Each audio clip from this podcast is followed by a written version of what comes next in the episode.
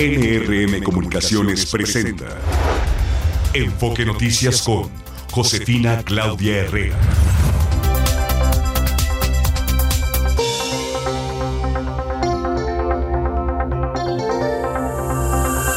La última y nos vamos, sí, nos vamos de este 2023. Hoy, viernes 29 de diciembre, Gastón, estamos finalizando el año, informando, por supuesto, como es costumbre en esto que es Enfoque Noticias. Así es, Josefina, se acabó el año, increíblemente se pasó rapidísimo. Se acabó y es el último programa que tenemos. Pero bueno, el martes regresaremos. Exacto, el martes estamos aquí puntualmente llevándole a usted las noticias, siempre las más importantes para que usted esté veraz y oportunamente bien informado, así decíamos en el pasado en NRM Comunicaciones. Y quiero decirle que estamos aquí a nombre de la titular de este espacio informativo, de Adriana Pérez Cañedo. Mientras que ella está de vacaciones, nosotros aquí seguimos informando. Hoy están inaugurando, ¿sabe? La mega farmacia para el bienestar allá en Huehuetoca, Estado de México. De ello nos informa mi compañero Gerardo Cedillo. Te escuchamos, Gerardo. Hola José, ¿cómo estás? Un saludo a ti y al auditorio de Enfoque Noticias. Efectivamente, aquí en Huehuetoca, en el Estado de México, el presidente de la República, Andrés Manuel López Obrador, está inaugurando la famosa megafarmacia del bienestar.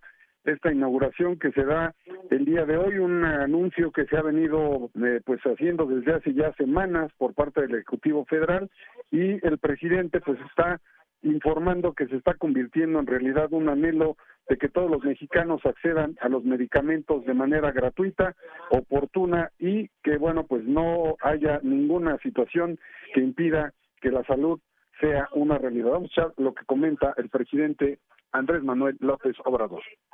detrás.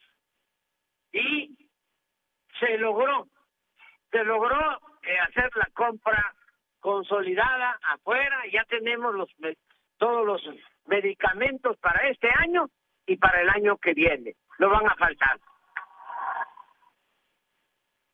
Pero decía yo, le comentaba a Zoé, ¿y por qué ahora también que dijimos vamos a tener una farmacia, este, una gran farmacia, ¿por qué también se molestaron? ¿Por qué tanto alboroto? ¿Por qué tanta bulla? ¿Por qué tanto escándalo en el Universal y en otros periódicos y en la radio y en la televisión? Estuvo aquí hasta la señora, no puedo mencionarla por este cuestiones electorales, estuvo aquí con un cartel. Hágame favor. Y me decía Zoé, es que no solo era la venta de los medicamentos, era también la distribución, era el otro negocio. La distribución. Es parte de lo que está comentando el presidente Andrés Manuel López Obrador en torno a pues este asunto que eh, desde el punto de vista del presidente y del gobierno que encabeza, pues era parte, dice, de una mafia que era la que estaba apoderada precisamente de la distribución, compra y eh, venta de los medicamentos a nivel nacional.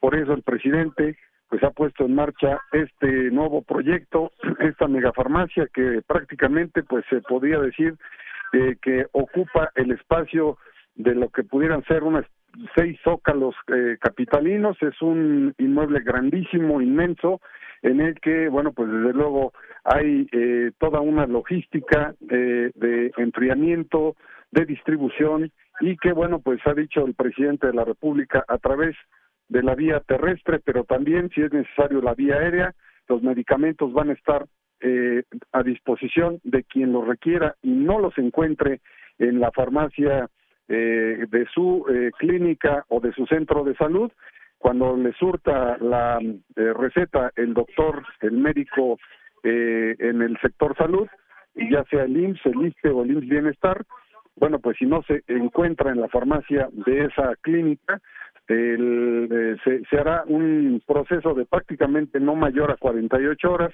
para que los medicamentos lleguen hasta esa persona que lo requiera. Trátese del medicamento que se trate dice y asegura el presidente López Obrador. Pues parte, Josefina, de lo que está sucediendo aquí, desde luego está la gobernadora de, del Estado de México, está el director del INSS, el secretario de Salud y todos los funcionarios encargados de este proyecto que es Birmex, que es el encargado precisamente de toda la logística en la distribución de los medicamentos a nivel nacional. El reporte que yo te tengo. Pues estando en Huehuetoca, Gerardo, de todas maneras se tienen que distribuir estos medicamentos, ya lo veremos porque muchas palabras nos dice, inaugura siempre con una imagen solamente, pero veremos que funcione esto, ¿no? Ojalá que así sea porque todos los mexicanos nos lo merecemos, Gerardo. Correcto, Josefina, y bueno, pues se ha hecho un recorrido precisamente por las instalaciones de este lugar, desde luego pues ha llegado una buena cantidad de personas, hasta este punto en el que bueno pues están sentados en, eh, frente del templete pero bueno pues sí efectivamente se hizo un recorrido están los estantes está ya una buena cantidad de medicamentos o eso eh, eso se dice que son son medicamentos que están ahí en los estantes y bueno pues desde luego Josefina eh, pues habrá que ver si efectivamente esas 48 horas como máximo se cumplen en los hechos y en la realidad en cualquier punto de la República Mexicana se ha puesto a disposición precisamente a partir de hoy un número telefónico para que pues la gente se comunique eh, de hecho pues en nuestra página de internet está la información ya correspondiente de eh, pues todo ese asunto que planteó también hoy por la mañana el director de Birmex así que eh, está disponible toda esa información en las páginas de Enfoque Noticias. Por supuesto, y a través de nuestras redes sociales también estamos dando seguimiento. Muchas gracias, Gerardo. Hasta luego, Josefina. Hasta luego, es la una de la tarde con siete minutos. En el diario oficial se publicó un decreto para la expropiación de una planta de hidrógeno. Está ubicada al interior de la refinería Miguel Hidalgo en Tula de Allende.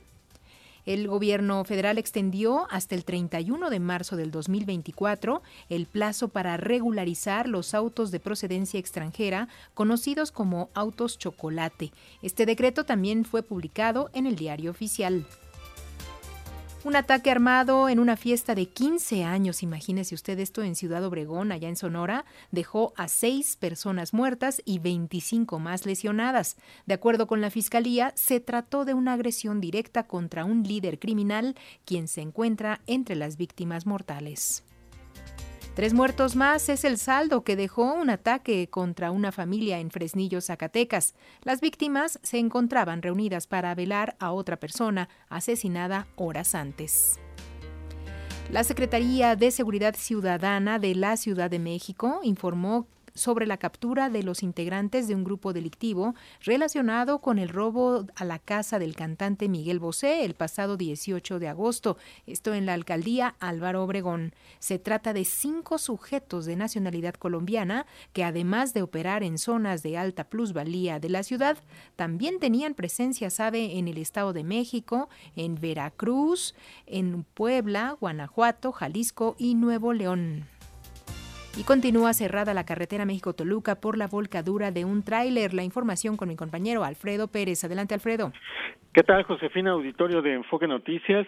Les puedo comentar que tras más de ocho horas de trabajos, en estos momentos se está reabriendo uno de los bloques de carriles de la carretera federal México-Toluca, tanto hacia la Marquesa como en dirección a la Ciudad de México esto luego de la volcadura esta mañana de un tráiler que venía cargado con aceite vegetal. estos hechos ocurrieron luego de que el chofer de la unidad se quedó dormido, esto de acuerdo con versiones de las autoridades. Los hechos ocurrieron en el kilómetro 31, zona conocida como Tres Cruces, en la alcaldía Coajimalpa. El tractocamión y el contenedor ya fueron retirados, sin embargo, en el asfalto quedó aceite regado, por lo que los bomberos de la Ciudad de México tuvieron que llenar la carpeta asfáltica con tierra para poder retirar la grasa y evitar que los vehículos derraparan la Guardia Nacional abandera la zona. Se prevé que en al menos una hora más se reabra en su totalidad tanto los carriles hacia el Estado de México como hacia la capital del país. La alternativa en estos momentos es la autopista México-Toluca, aunque también se están dando algunos asentamientos, principalmente aquí en la zona de Santa Fe, frente a nuestras instalaciones. Hay que recordar que esta noche, a partir de las 20 horas, se cerrarán ambos sentidos de la autopista del kilómetro 24 al 33 por los trabajos de este tren insurgente de tren interurbano México-Toluca y la zona se reabrirá a partir de mañana sábado 30 de diciembre a las 14 horas. Nos informan que ya empezaron parte de este abanderamiento para delimitar todos los cierres y las zonas de trabajo para estos eh, para este tren insurgente México Toluca Josefina. Es decir Alfredo que complicado la tienen desde esta mañana allí en esta zona de la carretera México Toluca y la van a tener hasta la mañana que termine este cierre no complicado, Josefina, y pues como una alternativa para evitar esta zona poniente de la ciudad puede ser utilizar la autopista Chamapa-Lechería e incorporarse posteriormente, posteriormente perdón, a la México-Toluca, o bien otra vía es la Naucalpan-Toluca, que esa vía prácticamente pues está en desuso, pero pues en estos momentos sí es una alternativa viable para nuestros amigos, sobre todo que se dirigen hacia la capital mexiquense, porque para quien se dirige a la capital del país, pues prácticamente es eh, complicado tomar esa vía, tomando en cuenta que desemboca hasta lo que es Naucalpan, la zona de Gustavo Vaz y el Estado de México. Aquí desde nuestra ventanal de Enfoque Noticias, desde la cabina donde se ubica nuestro noticiario, pues que vemos todo realmente ah, colapsado. Sí, y es que es una obra muy difícil, porque tienen que delimitar muy bien en dónde se va a trabajar porque van a montar una de estas traves enormes por las que mm. circula el tren, entonces pues de ahí el cierre que necesita hacerse hacerse por varias horas porque pues se mueve mucha maquinaria pesada en la zona. Definitivo y es mejor no pasar por allí mientras están en esta obra del insurgente. Sí, para evitar este complicaciones y algún accidente. Efectivamente, pues ahí están las alternativas. Gracias, Alfredo. Buenas tardes. Muy buenas tardes. Tenemos más información. Fíjese que la, la policía capitalina ha dado a conocer que las personas que sean remitidas al Torito en la noche del 31 de diciembre por no pasar la prueba del alcoholímetro cenarán arroz, pozole de cerdo. ¿Arroz con pozole? Ay, no, no se antoja mejor no más el pozole, ¿no? Ensalada de manzana y también ponche. En lo que va de la aplicación sabe del programa Conduce sin alcohol, jornadas decembrinas ya 1.467 automovilistas han sido remitidos por superar el límite permitido de alcohol al manejar. La recomendación, como siempre, bueno, pues si toma, no maneje, ponga ahí a un conductor designado, ¿no? Gastón, ¿cómo ves?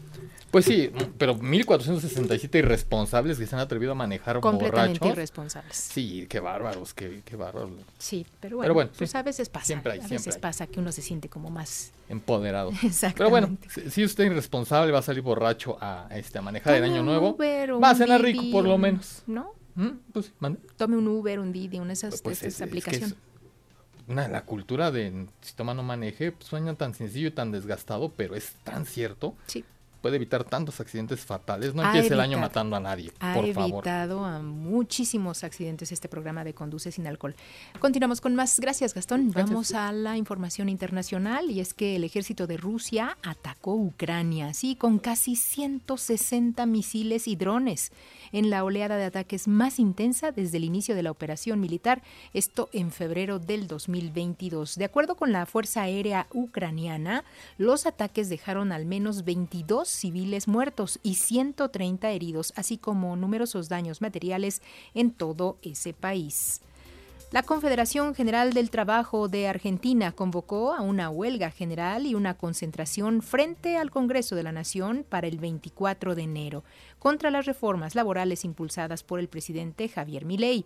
Al respecto, el portavoz del gobierno, Manuel Adorni, lamentó la postura de los sindicatos y resaltó el hecho de que no se manifestaran contra la administración del expresidente Alberto Fernández, pues en ese periodo se multiplicaron los malos salarios y la economía informal. Oiga, el estado de Maine se convirtió en la segunda entidad en expulsar a Donald Trump de las elecciones primarias del Partido Republicano para elegir a su candidato presidencial. Por su parte, por su papel, claro, perdón, en el asalto al Capitolio el 6 de enero del 2021. La secretaria de Estado de Maine, ella Sheena Billows, eh, argumentó que el expresidente violó la enmienda 14 de la Constitución que prohíbe a las personas que han participado en una insurrección ocupar un cargo de elección popular. Colorado, como le dimos a conocer oportunamente, fue el primer estado en prohibir la participación de Donald Trump en el proceso electoral republicano. El sacerdote Marcos Díaz Prado fue detenido este viernes por la policía de Nicaragua, con lo que suman ya cuatro las los curas encarcelados en las últimas 24 horas. La abogada e investigadora nicaragüense exiliada Marta Patricia Molina denunció los hechos a través de redes sociales. Ella aseguró que no hubo una acusación formal contra el religioso y no se sabe su paradero. Recordemos que las relaciones del gobierno de, Daniel Ortega y la Iglesia Católica viven momentos de gran tensión, marcadas por la expulsión y encarcelamiento de sacerdotes, también la prohibición de actividades religiosas y la suspensión de sus relaciones diplomáticas con el Vaticano, sin contar, claro, con todo lo que ha sucedido con la propia Universidad Centroamericana, que pues es, es de los jesuitas y el gobierno decidió cerrarla completamente. Oiga, la comunidad internacional pondrá fin este 31 de diciembre al programa COVAX de distribución de vacunas contra COVID-19. Este es un plan con el que se repartieron 2 mil millones de dosis, principalmente a países en desarrollo, y con el que se calcula que se evitaron 2.7 millones de muertes por coronavirus en todo el planeta. Sí, con este programa COVAX, pues eh, que se ha cerrado, por eso es que ya tenemos las vacunas de venta en nuestro país, en gran parte de la Unión de aquí, de, más bien de nuestro país. Vamos a hacer una pausa y cómo va a ser el clima en las próximas horas, Gastón. Josefina, se espera que para este viernes 29 y sábado 30 de diciembre continúe el ambiente muy frío en gran parte del territorio nacional, registrándose temperaturas de hasta menos 10 grados en Sonora, en Chihuahua, Durango y Zacatecas. De igual forma se registrarán heladas en las zonas altas de Aguascalientes, el Estado de México, Guanajuato, Hidalgo, Puebla, Coahuila y Nuevo León. Por otra parte, el frente Frío número 20 que se mantiene estacionado sobre el sureste del país al combinarse con el ingreso de humedad generado por la corriente de chorro, ocasionarán lluvias intensas en Chiapas, en Oaxaca, en Puebla, Tabasco y en Veracruz. De igual forma, la masa de aire polar mantendrá el evento el evento norte con rachas de vientos de hasta 90 kilómetros por hora, todo esto sobre el istmo de Tehuantepec. Y en contraste, se espera que haya mucho calor en las costas del Pacífico, principalmente se prevén temperaturas de hasta 40 grados en las costas de Guerrero y de Oaxaca. La Ciudad de México tiene un día parcialmente nublado, vamos a llegar hasta los 20 grados esta tarde y actualmente aquí al poniente de la Ciudad de México tenemos 16 grados y no va a llover, Josefina. Y un sol radiante, eso, sí, lo vemos. No muy caliente, pero sí muy radiante. Muchas gracias, Gastón. Hacemos una pausa y regresamos. Está usted escuchando Enfoque Noticias por Radio 1000 en el 1000 de AM y Stereo 100 100.1 de FM. Regresamos con Josefina Claudia Herrera. Y nuestro recorrido informativo hoy, bueno, ya fuimos a Huehuetoca, pero vamos hasta Sonora porque allá las cosas están verdaderamente terribles. Cuéntanos lo sucedido en esta fiesta de 15 años, Rosangélica Fimbres. Buenas tardes. Hola Josefina, buenas tardes para ti para quienes nos escuchan. Pues comentarles que el ataque armado ocurrido esta madrugada en una fiesta que se celebraba allá en Ciudad Obregón, al sur de Sonora, se atribuye a un grupo criminal asociado al narcomenudeo que opera en esa zona. Esto lo explicó hace unos minutos el titular de la Fiscalía General de Justicia del Estado, Rómulo Sala Chávez. Señaló que la madrugada de este viernes se realizaba una celebración en un domicilio de la calle Pedro María Naya de la colonia Cajeme, donde un comando armado irrumpió para realizar esta agresión dejando seis personas sin vida, tres mujeres, una de ellas de apenas 14 años y también tres hombres, además de 26 personas lesionadas, cuatro de ellas de gravedad. Los hechos ocurrieron alrededor de la 1.40 horas de este viernes mientras se realizaba la fiesta, al parecer para celebrar el cumpleaños de un adolescente de 15 años. Eh, dijo que hasta ese lugar llegaron varios hombres fuertemente armados para irrumpir en la celebración y disparar en contra de una de las personas que se encontraba en el festejo. Sin embargo, las balas alcanzaron a otros asistentes. El fiscal confirmó que el objetivo de la agresión directa es una de las víctimas mortales identificada como líder criminal el cual contaba con cinco órdenes de aprehensión por homicidio, feminicidio, privación ilegal de la libertad y también por asociación delictuosa. Por último, refirió pues que esta agresión derivó en el ataque colateral a las demás personas que se encontraban en el lugar y añadió pues que ya se iniciaron las investigaciones del caso para deslindar responsabilidades y detener a los presuntos responsables. Josefina, es la información actualizada hasta el momento. Ay, Rosangélica, no me imagino la angustia, todo lo que estuvieron viviendo cuando pues tienes planeado una fiesta de 15 años, o sea, ¿de dónde, cómo, no? Sí, y bueno, pues eh, eh, antes en esta misma colonia ubicada al norte de Ciudad Obregón, en el municipio de Cajeme, eh, se había registrado otra agresión pues similar, mm. sin víctimas. Esto hace como unos 15 días más o menos. Y pues es una zona conflictiva de esta ciudad que a su vez, este, mm, Josefina ocupa el segundo lugar nacional en el, en el índice delictivo en homicidios dolosos. En lo que va a diciembre en Ciudad Obregón se han registrado alrededor de 50 de 50 ejecuciones de igual número de personas. Vaya, qué violencia en esta en estas épocas, ¿no? Que no no debieran ser, decíamos aquí en la redacción de Enfoque Noticias que siempre pues eh, los temas internacionales son los que van salvando la, la información o lo que se va dando de, a conocer, pero lo que hemos visto en los últimos días pues es violencia y violencia y más violencia en todo el país. Rosangélica. Exactamente. Lamentablemente es lo que está prevaleciendo en estas fechas. Eso es. Bueno, pues muchísimas gracias por tu reporte. Seguiremos en contacto. Claro que sí, buenas tardes. Muy buenas tardes. ¿Y cómo van las cosas por allá en Guanajuato? Esaú González, ¿cómo estás? Muy buenas tardes. Josefina, muy buenas tardes aquí a todo el auditorio de Enfoque Noticias. Pues las cosas están poniéndose un poco intensas y es que un total de 1.700 elementos del ejército mexicano y la Guardia Nacional llegaron a los municipios de León, Irapuato, Celaya y Salamanca para reforzar la seguridad en el estado de Guanajuato, así lo informó la propia Secretaría de Defensa Nacional, aunque no dijeron por cuánto tiempo estarán en la entidad. Según el comunicado, dice que el arribo de los elementos de seguridad forma parte de la Estrategia Nacional de Seguridad Pública y de la política de cero impunidad del gobierno federal. La Secretaría de Defensa Nacional, a través de las comandancias de la doceava región militar y la dieciséisava zona militar. Dice el comunicado que hace el conocimiento de la opinión pública que este 28 de diciembre llegaron 1.750 elementos integrantes de la Fuerza de Tarea Conjunta México.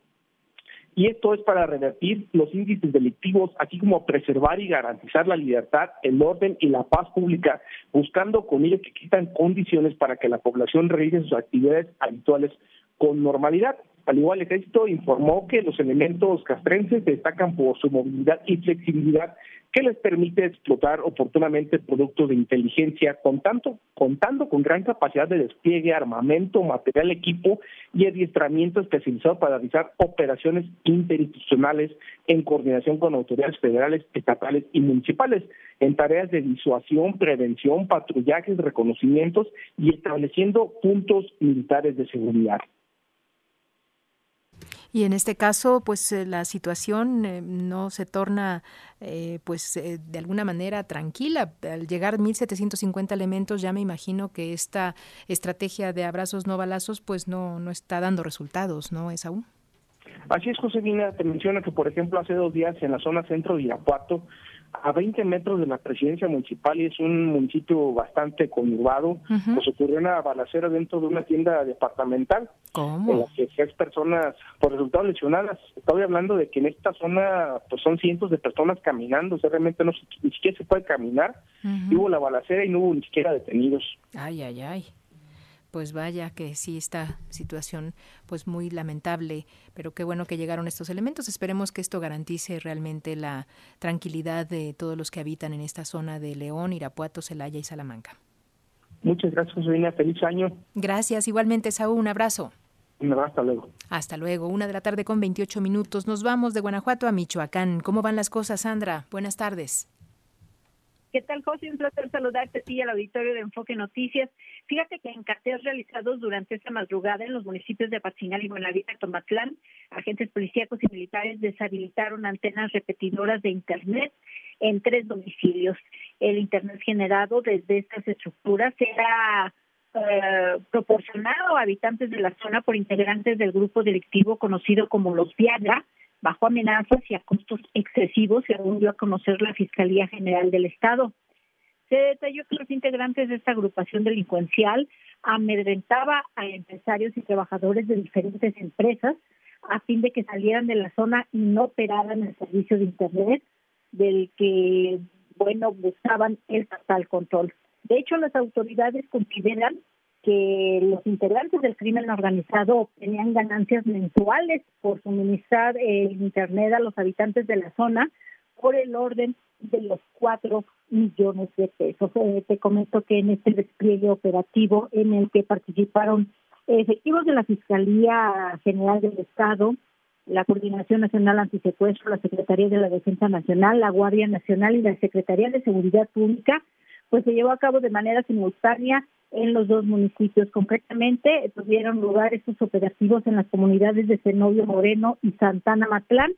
Ya tienen en su poder las antenas repetidoras, computadoras y otro equipo necesario para que brindaran este servicio. Hay un detenido eh, por estos hechos y pues eh, el despliegue policiaco y militar en esta parte de Michoacán se mantiene este fin de semana último último del presente año.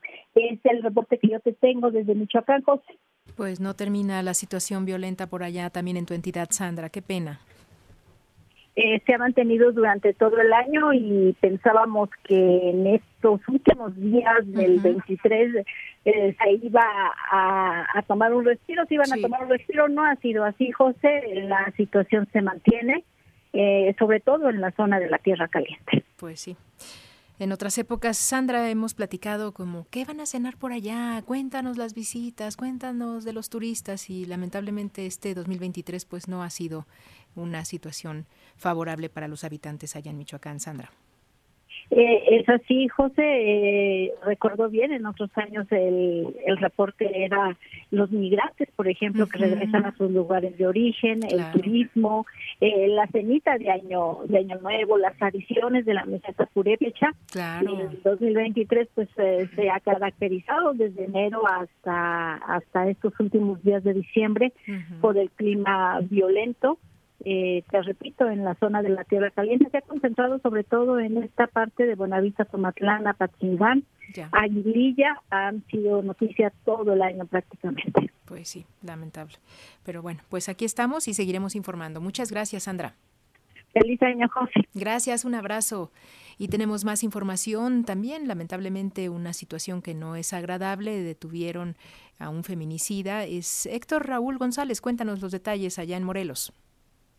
¿Qué tal, Josefina? Muy buenas tardes. Con el gusto de saludarte, como siempre, aquí en el auditorio. Así es, Norberto N., presunto integrante de una peligrosa banda de robacoches, fue detenido como probable responsable del feminicidio de la maestra Alejandra N., a quien despojó de su camioneta. José Antonio Ortiz Guarneros, comisionado estatal de seguridad, informó que Norberto fue detenido la tarde del 22 de diciembre tras una serie de denuncias anónimas en las que se le vinculaba a este asesinato de acuerdo con Guarneros, eh, con Ortiz Guarneros, fue una denuncia anónima que llegó a través del ser número 089, donde pues se presentaron elementos, insisto, de forma anónima, en las que eh, se pues revelaba la identidad de esta persona el día 20 de diciembre. El día 21 de diciembre también se recibió, dijo el comisionado de seguridad, un correo electrónico en el C5 en donde se adjuntaron imágenes de este pues presunto agresor y dicha información resultó, dijo el comisionado, fundamental para su identificación. Esta información difundida, eh, José, se difundió, eh, se, compartió entre los elementos de la Policía Morelos para ubicarlo en la entidad y fue así el 22 de diciembre cuando circulaban policías por, por calles del centro de Cuernavaca vieron a un hombre que se encontraba sobre la acera del puente 2000 manipulando varias bolsitas que contenían droga. Al acercarse, le hicieron una revisión, le encontraron un arma de fuego bajada en la cintura, fue puesto a disposición y finalmente resultó que esta persona coincidía con las características del eh, presunto feminicida de la de la profesora a quien despojó de la camioneta. Finalmente se confirmó la identidad de este sujeto y también informó el comisionado que en el propio correo, en la propia información que se compartió de manera anónima, se le vincula con el eh, pues homicidio de un militar, también a quien intentó despojar de este vehículo y lo que ahora la autoridad en Morelos investiga, pues es una una banda de la que esta persona forma parte dedicada al robo de vehículo con violencia, donde finalmente a, las personas que se resistían a entregar sus eh, vehículos, sus camionetas, eran asesinadas. Esta persona, Norberto, ya fue vinculada a proceso y pues están eh, dándose las investigaciones para su juicio. Es parte de lo que eh, reveló el comisionado estatal de seguridad esta tarde, José. Pues siquiera que lo detuvieron, eso es lo, la buena noticia. Lo lamentable es que haya habido un feminicidio y todas estas cosas en las que se le inculpan a este personaje. Así es, incluso también eh, se, reveló, se informó esta tarde que eh, cuenta con antecedentes penales. El 20 de junio de 2012 fue sentenciado por el delito de violación a la Ley Federal de Armas de Fuego y Explosivos y obtuvo su libertad el pasado 12 de febrero de 2018. Y bueno, pues como ahora en tanto se demuestre su culpabilidad, pues eh, eh, volvió, digamos, a, la actividad delictiva esta persona después de salir de la cárcel. Vaya, pues la verdad es que no hubo una situación de readaptación social. al haber estado seis años en la cárcel no le sirvió de nada, ¿no? Así es, así es, continuó con esta actividad delictiva e incluso, pues eh, esta vez de forma de forma violenta, porque finalmente estos dos casos concluyeron en la muerte de dos personas, José. Qué lamentable. Héctor Raúl, muchas gracias, un abrazo. Al contrario, muchas gracias a ti, un abrazo. Gracias. Vamos a hacer una pausa y regresamos con más aquí a esta emisión de Enfoque Noticias. Está usted escuchando Enfoque Noticias por Radio 1000 en el 1000 de AM y Stereo 100 100.1 de FM. Regresamos con Josefina Claudia Herrera. Tenemos más información, es la una de la tarde con 37 minutos y vamos con mi compañera Natalia Estrada. Y es que el gobierno de la Ciudad de México ha dicho ya que no va a haber aumentos a la tarifa del transporte público. Natalia, cuéntanos los detalles. ¿Cómo estás? Buenas tardes. Muy bien, José, un saludo para ti y al auditorio de Enfoque Noticias. En el año 2024 no habrá incremento alguno en el transporte público de la Ciudad de México. Así lo aseguró el jefe de gobierno Martí Batres. Durante la inauguración de la unidad habitacional Concordia Zaragoza, recordó que se siguen teniendo acciones de mantenimiento y mejoramiento de líneas del sistema de transporte colectivo Metro, entre otros, mientras que se brindan servicios económicos. Escuchemos para el 2024 no se va a aumentar la tarifa de ningún servicio de transporte público que esté a cargo del gobierno de la Ciudad de México. También para apoyar a las familias de bajos recursos. Eso quiere decir que las tarifas de metro, cablebús, metrobús, trolebús, tren ligero y autobuses RTP mantienen los mismos costos, no aumentan esas tarifas y es el transporte público más económico, más barato de todo el país. Bueno, el mandatario capitalino expuso que desde la pandemia del COVID-19 fue decisión del gobierno local evitar incrementos en los sistemas de transporte de la ciudad y además dijo se mantiene la extensión de otros servicios para conectar a la capital con el Estado de México y con más destinos. Mencionó que con el gobierno federal se realiza actualmente el tren que conecta Buenavista con el Aeropuerto Internacional Felipe Ángeles y otras como la línea nueva del Metrobús en los Pedregales de Coyoacán. José, la información que les tengo. Pues con que con que funcione Natalia, que también pues hay muchas obras que están realizándose por parte del gobierno capitalino. Así es, José, pues nada más recordar todas las obras que se están realizando en el metro en distintas líneas y pues que ha afectado a los usuarios que pues normalmente las utilizan, José. Eso es. Pues muchísimas gracias, Natalia. Pendientes, buenas tardes. Buenas tardes y tenemos más. Así es, Josefina, fíjate que Gloria Trevi ha demandado a Sergio Andrade por abuso sexual. Y pareciera como, una, noticia vieja o algo así, pero no. ¿Pero lo está demandando? Exactamente. Gloria TV presentó una denuncia en un tribunal en Los Ángeles, ahí en Estados Unidos, contra Sergio Andrade, su ex manager y productor, por abuso, violación y agresión sexual a más de 20 años de que esta cantante fuera acusada por rapto, violación y corrupción y fuera encarcelada cuatro años. Recuerda que son tres años en, Brasil. en Brasil, en Río de Janeiro, y uno allá en Chihuahua. Y es que Gloria Trevi ha revelado que fue golpeada por Andrade, a quien eh, cuando lo conoció ella tenía 15 años y él tenía 28. Eh, resulta que este hombre la golpeó varias veces, la agredió, la agredió eh, sexualmente, la violó, por lo que incluso ella quiso suicidarse mucho tiempo de la depresión post-violación. ¿no? La, su abogada Camille Vázquez, una mujer que será pasado representando a grandes estrellas como Johnny Depp, dijo que de alguna forma Gloria Trevi mantuvo callada para guardar un poco de dignidad y conservarla, sobre todo para sus hijos, conservar la tranquilidad para sus hijos, no sobresaltarlos, pero bueno, pues ya con el tiempo ha decidido hablar y ella dice que ha elegido, ha elegido emprender esta acción legal para luchar por la justicia y enviar un mensaje de que actos tan atroces no deben ser tolerados, Josefina, independientemente del tiempo que haya pasado. Híjole, si me dejas realmente asombrada porque supuse que además ella lo estaba tolerando, ¿no? O sea... Sí. Recuerdo que tenía, como ya lo dice, tenía 15 años, entonces pues sus papás le dejaron la, la, rienda a fuerza a Sergio Andrade y ahora ella con 55 años pues le parece que es momento de que este hombre pues pague sus fechorías de alguna forma. Mm, bueno, pues esta es la información. Muchas gracias. Gracias Gastón. Él me besa, el mundo da vueltas dentro de mi cabeza. Cierro los ojos y siento su aliento, mi sangre quema cualquier pensamiento. Los deportes con Fernando Espinosa.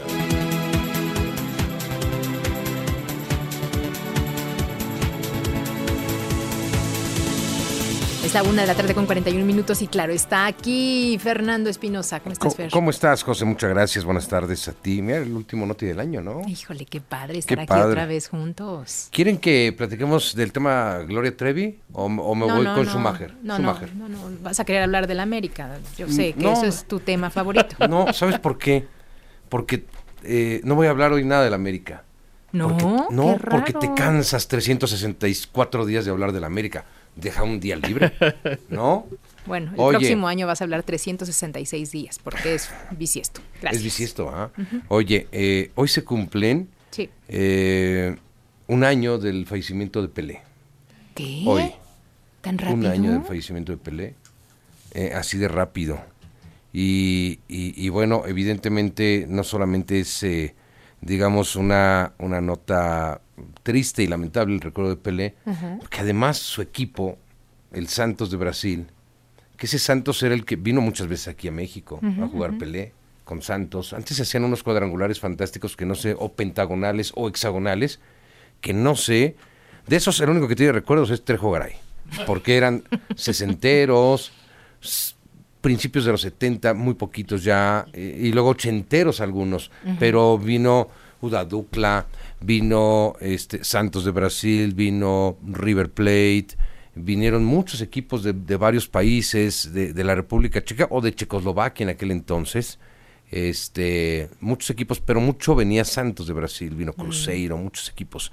Y ahora, eh, con la desgracia además de que eh, Santos de, Brasil pues ya está en la segunda división, se imagina el equipo de Pelé, el equipo de Neymar, mm. el equipo de grandes figuras, por eso el. Vela Belmiro pues está ahí como medio de luto por dos motivos. Uno Pelé y el otro eh, que están en la segunda división y que le van a poner todas las ganas para salir. Santos, eh, Santos de Brasil está sufriendo y hoy recordamos a Edson Arantes do Nascimento Pelé, 82 eh, años tenía. sufrió varias situaciones ya de enfermedad, de salud, de edad. fue un tipo limpio, no fue un tipo de drogas. Sí, su hijo Ediño, fíjate, él se metió al tema del narco. Él se metió al tema del narcotráfico, el hijo de, de Pelé, un papá como Pelé? Con todo. Qué miedo. Eh, Pelé llegó a ser eh, el dueño de una de las, la segunda refresquera más grande del planeta. este, tenía todo. Fue, eh, tuvo acciones en O Globo, este, en fin, ¿no? Fantástico Pelé. Pero hoy también cumplimos ahora 10 años de aniversario luctuoso que este podría pensarse luctuoso, no es así, mm. porque se le mató muchas veces, aunque no se sabe nada de él, es de Michael Schumacher. Ustedes recordarán que un 29 de diciembre del 2013 estaba en los Alpes franceses mm, eh, esquiando. Se dijo mucho que estaba con, eh, acompañado por Hubertus von Hohenlohe, que Hubertus, de familia real austriaca, mexicano, ¿no? Un mexicano, que compitió en varios Juegos Olímpicos por México, no hizo nada, porque pues era él, él es Jet Set, él, era de las revistas de Jet Set, eh, entonces era más, más que una práctica deportiva, era eh, lo, tomaba más recreativo, pero era un buen esquiador. Para esquiar en la nieve tienes que ser bueno. No, no, no, puedes ir como Martín cuando va a la Jusco y cae nieve. O sea, tienes que ser un buen esquiador. Aventar pelotas de... No, bueno, Y es que es que Martín se confundió y llevaba patinetas en vez de esquí. ¿Cómo ¿cómo le haces, no? ¿Cómo le haces? Bueno, aquí por eso se enferma. Por eso se enferma. Está esperando, ¿sabes dónde está? Está en el pico del águila esperando a que caiga nieve por el frío y no, va a caer si no hay lluvia. Este, dice, bueno, pues ya que no puedo este ir al Popo, pues vamos a, acá. Oye, y entonces eh, Hubertus von Hohenlohe, que era amigo de Michael Schumacher, no, eh, no estuvo ese día. Todo el mundo pensó que había estado. Y estuvo días antes con Michael Schumacher. Aquí la condición es de que está esquiando Michael con unos amigos y entre ellos va su hijo, hoy piloto de Fórmula 1. Y eh, sufre una caída y su cabeza pega en una piedra. Uh. En una piedra. No se supo más de Michael Schumacher. No se sabe hasta hoy más de Michael Schumacher. Lo único que sabemos es que salió del hospital eh, ah, no debe tener movilidad si es que vive Michael Schumacher. La familia ha pedido mucho respeto de esto. Su hijo en la Fórmula 1 habla de todo menos del tema papá. Pero hoy se cumplen 10 años. Fue 29 de diciembre del 2023. Fíjate nada más cómo, se va. Pero no se sabe si se murió o no se murió. A ver, eh, se dice que no murió. Se dice que no murió. Incluso tuvieron grandes. Después de haber sido siete veces campeón del mundo de Fórmula 1 empezaron las crisis económicas, mm. porque estar en el hospital con todos los millones de dólares que te hayas metido, pero estar así todo el tiempo en terapia intensiva, con, con este eh, respiradores artificiales, con todo lo que te lleva a una enfermedad de este tipo, con, un daño cerebral, pues evidentemente se fue agotando también el dinero, o sea, empezó a haber crisis, o sea, los millones de dólares ya no sirven tanto, ¿no?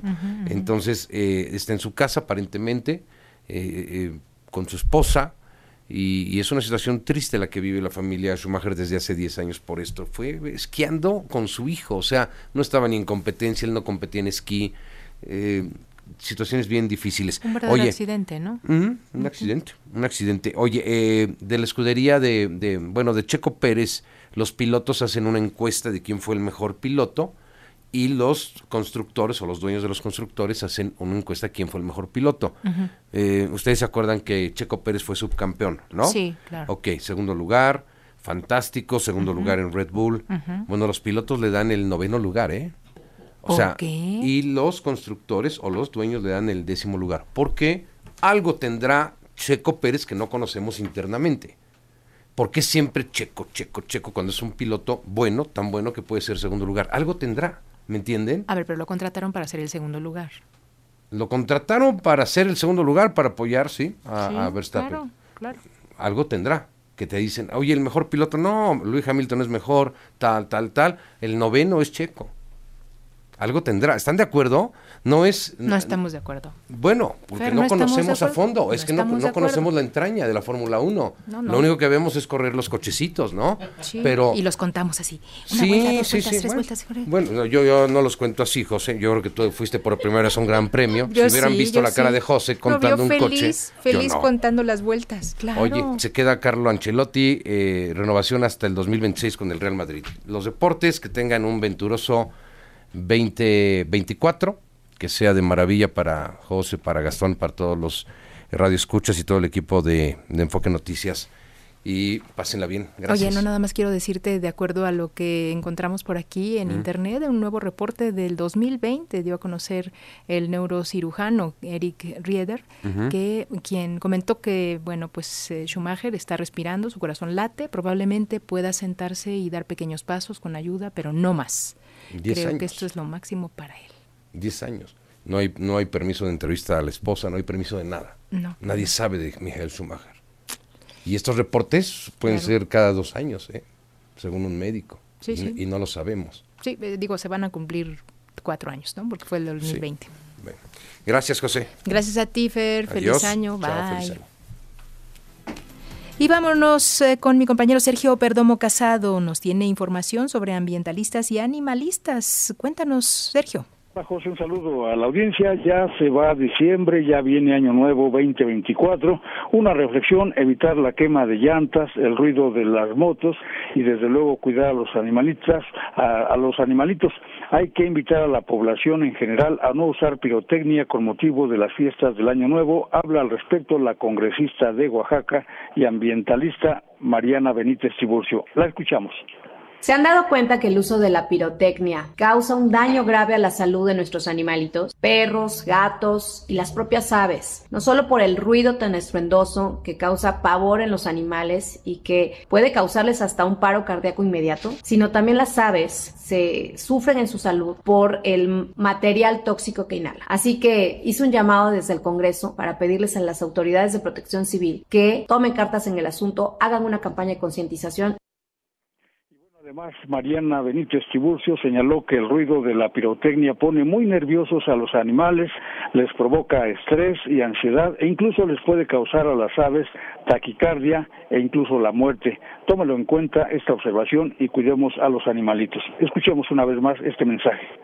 Les comparto esto porque podemos reflexionar sobre esto y podemos también retomar esa conciencia colectiva que a veces nos hace falta. Limitemos al máximo el uso de pirotecnia en estas fechas decembrinas. Cuidemos a nuestros animales y a nuestras mascotas. Tenemos que tener claro que lo que hacemos en lo individual tiene un efecto entre la gente pero también puede tener un efecto muy negativo en nuestros animalitos. Felices fiestas.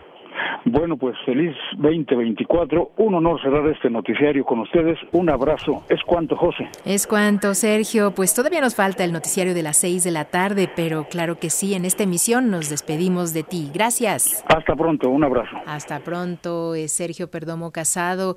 Y hoy es día del pimentero, Gastón. Exactamente, José. Hoy, viernes 29 de diciembre, es Día Mundial del pimentero y es que esta fecha está dedicada a exaltar la importancia de la pimienta en la cocina y en la gastronomía en general, mm. así como destacar el origen y el valor histórico como una especie. La celebración de este Día Mundial fue inventada en 1970, pero anteriormente este, ya se celebra, está muy eh, ligado este instrumento porque facilitó el poder moler, mm. parecer algo muy fácil, mover, moler lo que es la pimienta para agregarla a, a, la, comida. en general. Pero el pimentero fue creado en 1874 por Jean-Pierre Peyot. O sea, Peyot, sí te suena el, ah, el, de los carros. Exactamente, el de los coches, porque resulta que es la familia Peyot, antes de hacer coches, se dedicaba a hacer molinillos para moler la pimienta. No me digas. Con ahí, después ya se dedica, se abrieron, abrieron el rango y se pusieron a hacer coches, pero sí, ahí mm. empezaron. Ellos, a ellos les debemos el que podamos moler, moler la pimienta. ¿Esto en qué año fue lo de Peyot? 1874. Mira qué tal, qué maravilla, ¿no? Sí, y eso que la, pimienta se... Y qué raro que, que después de pues casi 100 años se haya este puesto de moda el, el, día o que hayan nombrado el día del pimentero. Alguien se le ocurrió, destacó la importancia de que esté un gran, una gran herramienta para poner la, pimienta. Es que la pimienta es un alimento que se se sabe que se utiliza desde el año 600 antes de Cristo en la India. Obviamente las especies de la India es todo un movimiento histórico porque gracias a ellos pues eh, se originó la ruta a las Indias, descubrieron América, todo porque Finalmente recordemos que la comida era aburrida en Europa, entonces cuando descubren las pimientas saben que se le puede agregar desde sal a muchas otras cosas. Claro. Hombre, pues la comida nos movió. le da sabor, Y la India pues genera mil especias Claro. Y la primera de ellas y la más importante fue la pimienta y bueno, hasta nuestros días, Josefina. Eso. Celebremos al pimentero. Bueno, celebremos al pimentero que nos da gran sabor a la comida y claro, pues si hay que preparar la cena de fin de año que ya viene, pues también es importante tenerlo por allí cerca. Eh, vamos a cambiar de argumento informativo, por supuesto, y ahí está mi compañero Juan Enrique Velázquez Pelcastre, nos tiene información de Notimex. Adelante, Juan Enrique, cuéntanos. Con mucho gusto, Josefina, amigos de Enfoque Noticias. Efectivamente, nos encontramos en la calle de Baja California, número 200, en la colonia Roma Norte, Roma Sur, en donde se ubican instalaciones del sindicato, bueno, de, la agencia de noticias del Estado mexicano, en donde pues a, en, de un momento a otro quedaron eh, la hora a las 14 horas de levantar el plantón y por ende las banderas rojinegras de estas instalaciones después de tres años, diez meses de mantenerse en lucha, en defensa de sus eh, de sus, eh, de sus derechos laborales, Josefina, amigos de Enfoque Noticias, tres años, diez meses. Eh, bueno, ellos nos informaba Adriana Urrea que hoy por la mañana acudieron a la Junta Federal de Conciliación y Arbitraje los cerca de 300 trabajadores. Wow, se mantenían todavía los 300 trabajadores. Así es, así es eh, Josefina, eh, la mayoría mujeres, por cierto, el 80%, eh, cerca de 300 personas que pues han perdido su empleo al quedar pues, pues ya finiquitado este asunto, pues ya el decreto ya se formalizó, la extinción de esa agencia que tiene mucha historia, no solo nacional, sino internacional, un gran medio de comunicación con el sello del buen periodismo que pues quedó extinguido, pues en fin, amigos de Noticias. De un momento a otro estamos esperando a Adriana Urrea, que es la secretaria general del Sindicato Único de Trabajadores de la agencia Notimex, eh, que nos eh, regalaría algunas palabras. Sin embargo, al momento no hay personal que esté autorizado para ofrecernos una conferencia de prensa, pero te repito, amigos eh, de Enfoque Noticias, Josefina, este es un momento histórico,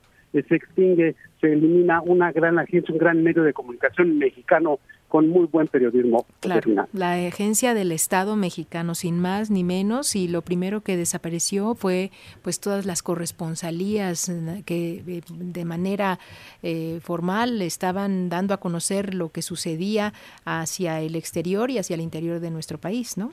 Así es, Josefina, y un dato muy importante que San Juana pues será recordada como la responsable de este hecho, de este mal hecho, de la desaparición de este importante medio de comunicación, Notimex, Notimex por largos años informando veraz y oportunamente a la comunidad nacional e internacional. San Juana Martínez, sin duda alguna que sea recordada pero no positivamente, sino negativamente por ese ataque tan fuerte que dio a los medios de comunicación, a la libertad de expresión conseguida. Y violando los derechos, violando los derechos laborales de los trabajadores y las trabajadoras de esta pues ya extinta prácticamente agencia de noticias del Estado mexicano, Josefina. Eso es, Juan Enrique, nada más coméntanos, en este caso, levantan lo que es, eh, digamos, el campamento que tenían allí en Baja California, esto en la colonia Roma Sur, y les entregarán su dinero en los próximos días o cómo? Sí, mira, eh, ya quedó todo firmado, ellos en la mañana acudieron a la Junta Federal de Conciliación y Arbitraje para recibir su correspondiente finiquito, no sé, eh, su, su dinero que les corresponde, su todo todo lo que les corresponde, vaya, las conquistas que eh, ofrece en este caso el contrato colectivo de trabajo, eh, todas las prestaciones, nos comentaba Diana Urrea que se van a, bueno, que fueron liquidados conforme a la ley, conforme a la ley, incluidos por supuesto los salarios caídos de todos los trabajadores. Entonces, lo que nos comentaba Adriana Urrea, secretaria general del Sud Notimex, es que a la, eh, en la mañana irían a, cobrar sus eh, respectivas, em, pues, eh, lo que les quede económicamente los trabajadores a recoger este, este dinerito ahí en la Junta Federal de ah, Conciliación. o sea, ya fueron a recogerlo. Así es, en la mañana esa, esa era la idea ese era el, el, objetivo. Y hoy por la tarde, a las dos nos comentaba, dos de la tarde se levantaría el plantón y por ende las banderas rojinegras de las instalaciones donde se encuentra algún plantón, Josefina. Pues en unos minutos más solamente estarán ya levantando. Y claro está, si estás allí nos, nos estarás mandando fotografías, imágenes y seguramente alguna entrevista. Por supuesto que sí, Josefina, estaremos con mucho gusto este, compartiendo esta información con nuestros amigos de Enfoque Noticias. Eh, de un momento a otro quedaron a las 14 horas, pensamos que será, obviamente, como te comento, de un momento a otro cuando se retire, se levante este plantón y por ende se retiren las banderas rojinegras. Josefina. Perfecto, pues ya nos contarás, nos harás la crónica. Muchas gracias, Juan Enrique, un abrazo. Igualmente. Bueno, buenas tardes. Y Gastón, pues ya nos vamos, ya ni tiempo de los rituales. ¿Sí, haces rituales? Fíjate que eh, no. No, o sea, no es he hecho, sí, el de la maleta, el de aventar lentejas, el de los calzones rojos, los calzones amarillos, pero eh, no, no tengo uno así de, puntual, de, ay, mi ritual de cada año va a ser, no, le he variado. Han funcionado unos, otros no, entonces hay que ir buscando. Este año yo creo ¿Vamos que... a seguir buscando? Sí, yo creo que eh, el, calzón, el calzoncillo amarillo porque necesito dinero. sí, creo que le funciona el rojo, dice por ahí. sí, sí, el rojo, ya ese, ese terreno lo tenemos cubierto este año. Vamos por el amarillo el año Buenísimo, pues ya nos contarás. Muchísimas gracias. Gracias, Josefina. Feliz año para todos. Muchísimas gracias. Y bueno, pues nos despedimos ahora, pero le invitamos, señor, señora, a que escuche este resumen de noticias. Estamos haciendo esta puntual, pues, reconocimiento de las noticias más importantes, por supuesto. Estaremos eh, ahora ya en el último trimestre. Lo dejamos con este resumen. Gracias.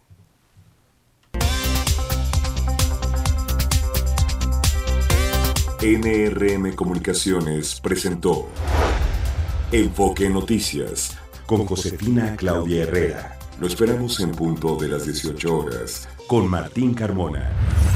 Claridad en información.